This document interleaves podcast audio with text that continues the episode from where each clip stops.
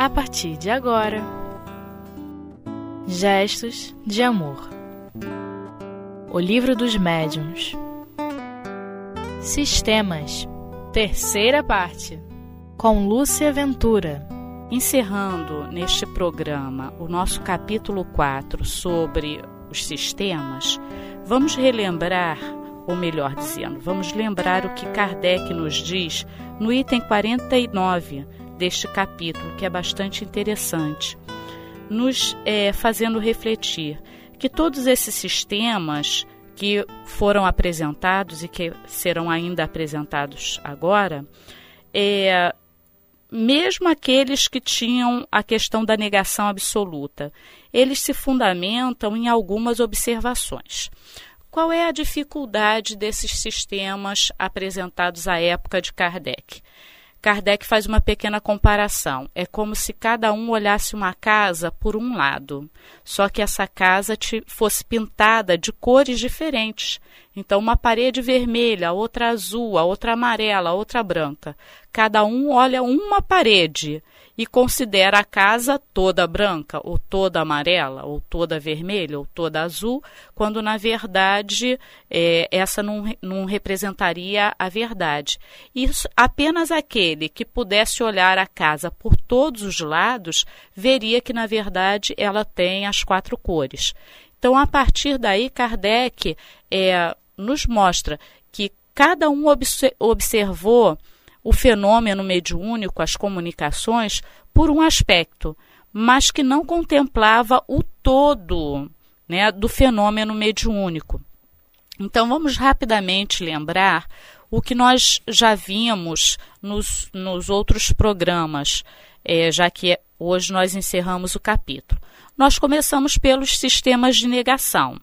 Então, nós vimos sistema de charlatanismo, em que todos nós que acreditamos é, na doutrina espírita, que já vimos ou que temos a possibilidade do fenômeno mediúnico, na verdade, estaríamos mistificando, seríamos médiums trapaceiros.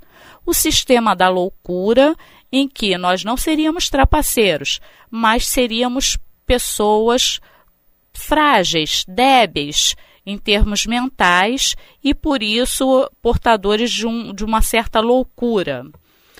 O sistema da alucinação, em que não nos coloca com esse, é, é, essa, esse pensamento é, fraco, né? mas também com uma debilidade orgânica que nos faria acreditar ver coisas que não existem. E aí a gente já vê, né? Ver coisas é só ver, não é ouvir, não é a escrita, não, não, não se liga ao pensamento.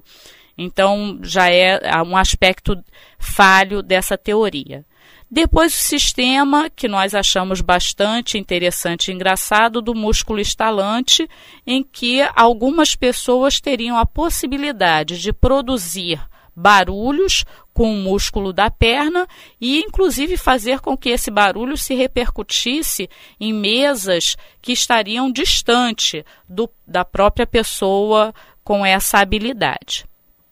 Esses são os sistemas de negação absoluta. Depois, Kardec entra nos sistemas que não são de negação absoluta, que falam para a gente da possibilidade de uma comunicação, sim, só que negando ainda a espiritualidade. Então começa com o sistema da causa física, em que a pessoa, né, o, o médium, é, junto com os seus assistentes, teria a possibilidade de produzir uma energia, uma eletricidade, um magnetismo, alguma coisa no gênero, para que houvesse a movimentação dos objetos. E, novamente, Olha só um aspecto da questão, movimento de objetos, sem contar a questão da comunicabilidade mesmo, das mensagens que eram emitidas. O outro sistema é o sistema do reflexo, em que, segundo os companheiros adeptos dessa teoria, desse sistema, o médium ele captaria a ideia dele mesmo ou de algum dos assistentes presentes. Só que nós vimos que muitas vezes as ideias que eram trazidas, as comunicações, eram totalmente opostas, contrárias ao pensamento das pessoas presentes. Então, esse sistema também cai por terra. E ele não contempla, no caso, a questão das manifestações físicas, o levantamento da mesa, os barulhos, porque aí ele veria só o aspecto da comunicação mesmo.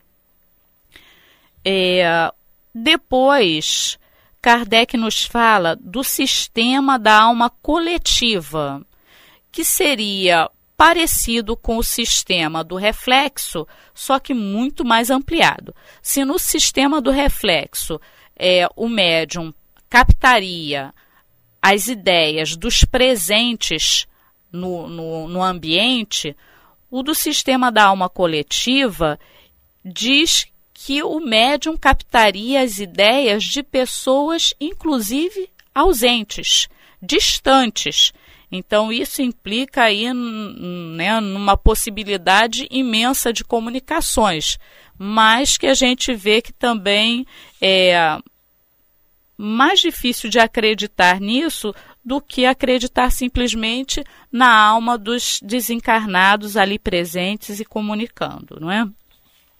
Depois, Kardec nos apresenta uma teoria que ele mesmo diz que, embora o fenômeno às vezes participe do, das comunicações, do, do, do, mecanismo das comunicações mediúnicas, ele não pode ser considerado plenamente válido porque ele só fala de um aspecto da comunicação, que é o sistema sonambúlico, que os médios entrariam num, num aspecto, numa característica, numa possibilidade quase que sonambúlica, e a partir do sonambulismo, então, teriam as comunicações, teriam a possibilidade de se comunicar com ele mesmo ou com alguém presente.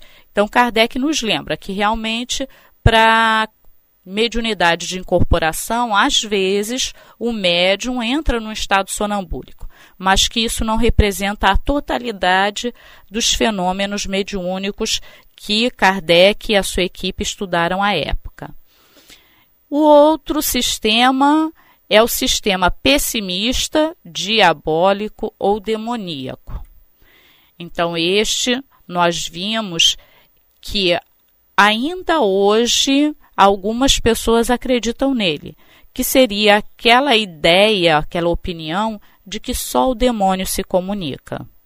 E novamente, é complicado para nós que estudamos um pouco mais da doutrina espírita, porque como acreditar que só o demônio se comunica? Deus não teria um poder maior? não poderia é, sobrepujar a vontade do demônio? Então o demônio é mais forte do que, do que Deus? E como dizer para uma mãe que uma comunicação não é a do seu filho, é a do diabo? Então, coisas é, relacionadas. É, além disso, a própria igreja, de certa forma, se contradiz quando ela reconhece as manifestações da Virgem e de alguns santos, algumas aparições, visões e até comunicações orais. Então, como é que as comunicações são do demônio se a própria igreja reconhece a, as manifestações dentro da própria igreja, com os ditos santos? É? Então, Kardec até nos diz que algumas pessoas podem professar essa teoria de boa fé, e que outras podem é, divulgá-la, né, difundi-la como meio de afastar as pessoas de fazerem uso da possibilidade da comunicação com o plano espiritual, justamente porque tiveram comunicações grosseiras, maliciosas, de má fé. Então, para que outros não incorram no, na mesma decepção, é, difundiriam essa teoria do sistema demoníaco. Então, nós é, conversamos um pouquinho sobre esses sistemas. E agora nós vamos iniciar os sistemas é, de 47 até 51, finalizando o estudo do capítulo. Vamos agora dar o pequeno intervalo e voltamos já.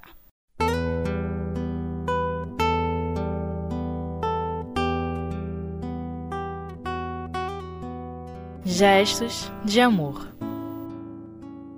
O livro dos médiuns. Voltando a conversar sobre o capítulo 4 dos sistemas, vamos agora dar continuidade aos estudos que Kardec nos trouxe sobre os sistemas apresentados à época para explicar as comunicações espirituais e os fenômenos mediúnicos. O item 47 nos fala sobre o sistema otimista. Na verdade, ele é o contrário, digamos assim, do sistema anterior, que era do sistema diabólico. Se no diabólico só os demônios se comunicam, no sistema otimista as pessoas acreditavam que todos os espíritos que se comunicavam eram bons e que diziam boas coisas. E aí já começa a dificuldade, porque muitas e muitas vezes vemos espíritos dando comunicações grosseiras, levianas, incitando a violência, a maldade, e como esse espírito seria bom. Então, é, essa, esse sistema, essa teoria, é o inverso da outra, mas ela é falha na sua base. O item 48, sistema unispírita ou monoespírita. Também é uma variedade do sistema otimista. Só que agora os partidários desse sistema acreditavam que apenas um único espírito se comunicava e que esse espírito seria Jesus. Incorremos na mesma dificuldade. Quantas comunicações levianas temos ouvido de vários médiums, através de vários médios, de vários espíritos. E Jesus então se comunicaria falando coisas levianas, dando mal, maus conselhos. Os companheiros adeptos desse sistema diziam que Jesus assim o fazia para testar, experimentar as pessoas. Mas novamente perguntamos: por que Jesus faria isso? Podendo usar o tempo ensinando, consolando, explicando, que sempre foi a sua prática enquanto esteve na Terra, por que ele usaria um meio de comunicação para testar as criaturas de forma inferior, não é? Então, esse sistema por si só, ele também resvala nessa dificuldade. Depois nós teríamos o sistema que, digamos, é o nosso, sistema multiespírita ou poliespírita, que nos diz que vários espíritos se comunicam. E aí, cada espírito, segundo as suas possibilidades, o seu grau de entendimento, a sua evolução moral, enfim. E aí nós teríamos tanto as mensagens que nos consolam, que nos elevam, que nos suscitam ao progresso, que nos explicam as questões espirituais, como teríamos as comunicações levianas, maldosas. E aí Kardec é, nos diz que essa teoria, sim, é condizente com a doutrina espírita, porque ela nos traz as consequências gerais que foram deduzidas de toda observação feita nas experimentações, nas comunicações é, por Kardec e seus assistentes. Então, ele no, nos dá uma pequena relação é, de aspectos que foram deduzidos dessas observações e que contemplam a doutrina espírita através desse sistema multiespírita. É, primeiro, ele nos fala que os fenômenos espíritas são produzidos por inteligências extracorpóreas. Obviamente, nós que estudamos a doutrina espírita é, compreendemos isso. O fenômeno não é produzido por um músculo, não é o médium retirando a ideia, assimilando a ideia de outra pessoa presente, encarnada, presente à reunião, ou ausente à reunião, é, não é o diabo, é simplesmente um espírito que tem a possibilidade de se comunicar. Então, é essa inteligência extracorpórea que se comunica. É, o segundo aspecto, os espíritos constituem um mundo invisível. Isso nós também já estudamos dentro do livro dos espíritos, já é ponto pacífico, não temos o que contestar, não é? Terceiro, os espíritos reagem incessantemente sobre o mundo físico e sobre o mundo moral e são uma das potências da natureza quando nós fazemos o estudo do livro dos Espíritos e na sequência do livro dos Médiuns também, nós vamos ver exatamente isso, que os espíritos eles estão a todo momento em contato conosco, é, permeando a nossa vida, nos trazendo ideias, buscando nos ajudar, alguns nos atrapalhar, segundo a nossa sintonia, é, enfim eles podem agir sobre fenômenos da natureza e a essa permuta contínua entre o plano físico e o plano espiritual. O quarto aspecto que os espíritos são as almas daqueles que viveram na Terra. Portanto, hoje nós somos é, encarnados, somos almas, mas algum dia seremos espíritos, ou seja, desencarnados. O quinto aspecto, que há espíritos de todos os graus de bondade e de malícia, de saber e de ignorância. Esse é um ponto primordial dentro da doutrina espírita. Em toda a obra kardeciana, nós vamos ver a todo momento essa distinção e essa é, graduação dos espíritos. Isso nos remete, inclusive, à escala espírita, estudada lá no, no Livro dos Espíritos, do item 100 ao item 113. É, todos os espíritos estão submetidos à lei de progresso e têm livre-arbítrio, também é ponto é, pacífico que todos nós aceitamos. O item 7, que os espíritos são felizes ou infelizes conforme o bem ou o mal que tenham feito durante a vida e o grau de adiantamento a que tenham chegado novamente, é um dos aspectos da doutrina espírita que está sempre presente. É essa chamada para as questões morais. A nossa felicidade futura depende da nossa prática presente. Nós somos hoje o que nós fizemos no passado e nós seremos no futuro o que nós fazemos hoje. Os espíritos, em dadas circunstâncias, podem se manifestar aos homens que é justamente por isso que a obra O Livro dos Médiuns existe, em que Kardec vai nos ajudar na compreensão que circunstâncias é, são essas, como os espíritos se manifestam, quais os cuidados que nós devemos ter em relação a isso. Os espíritos se comunicam através dos médiuns, todos nós também já sabemos.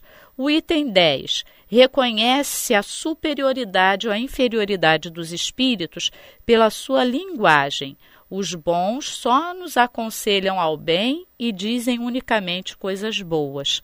Esse ponto também é importantíssimo, porque se na sociedade humana nós já fazemos a distinção das pessoas pela linguagem, isso ainda é muito mais importante quando se refere às comunicações espirituais. Os bons espíritos só falam coisas boas, usam uma linguagem é, objetiva, clara, não ficam dando volteios, não falam coisas desnecessárias e sempre é, nos orientando para o bem. Depois, terminando este capítulo, Kardec ainda nos fala do sistema da alma material, que na verdade seria apenas um, uma pequena dissensão dentro do, do, da teoria doutrinária mesmo, que é, essa, esse sistema diria que o perispírito e o espírito são uma única coisa, mas que nós sabemos que não poderia ser assim, porque se assim o fosse, é, nas manifestações de materialização, haveria aí a desagregação e agregação do, do perispírito e do espírito, né, como seria uma única coisa, o tempo todo. Então também é uma teoria que é uma opinião mais restrita, né, que não, não chega a ser totalmente distoante da doutrina espírita, porque depois o nosso querido Lamené, no item 51, vai inclusive nos dizer que nós estamos estudando o perispírito, que é algo novo ainda para a gente, e que eles, do plano espiritual, é que estudam a alma, e que por enquanto nós nos detenhamos nas questões morais, que isso é o mais importante para a gente finalizamos o capítulo 4, felizes por estarmos compreendendo um pouco mais da doutrina espírita e podendo dar a sequência ao livro dos Espíritos.